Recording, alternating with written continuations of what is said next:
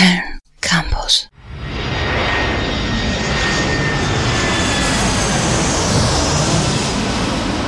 Der 11. September 2001. Zwei Flugzeuge fliegen ins World Trade Center. Die USA wird zur Zielscheibe von einem terroristischen Anschlag. Sie ruft um Hilfe. Der Tag hat deshalb auch für die NATO eine wichtige Bedeutung. Er wird der Grund für den ersten NATO-Bündnisfall in den 70 Jahren seit dem Bestehen des Militärpakts. Doch das bringt uns zu der Frage, was ist eigentlich der NATO-Bündnisfall? Vielleicht erstmal die Grundlagen. Die NATO ist ein Militärbündnis aus 29 Staaten. Darunter zum Beispiel sehr mächtige und große Staaten wie die USA, aber auch kleinere Staaten wie Estland oder Lettland. Wie die englische Abkürzung der North Atlantic Treaty Organization schon sagt, regelt ein Vertrag, was die NATO genau ist. Na, dann schauen wir uns das doch mal genauer an. In der Präambel des Nordatlantikvertrages bekennen sich die Mitglieder zu Frieden, Demokratie, Freiheit und der Herrschaft des Rechts.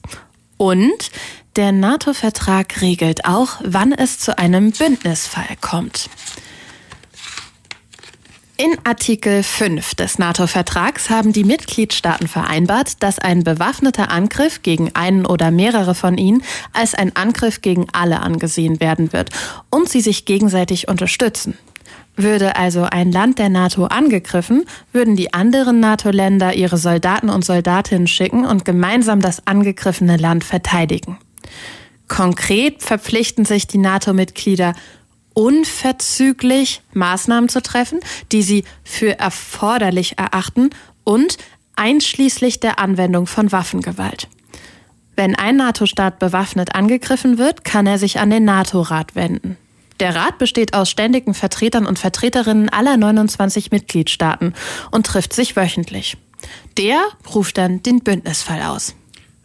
In Deutschland muss aber, selbst bei einem NATO-Bündnisfall, auch der Bundestag jedem Einsatz der Bundeswehr im Ausland zustimmen.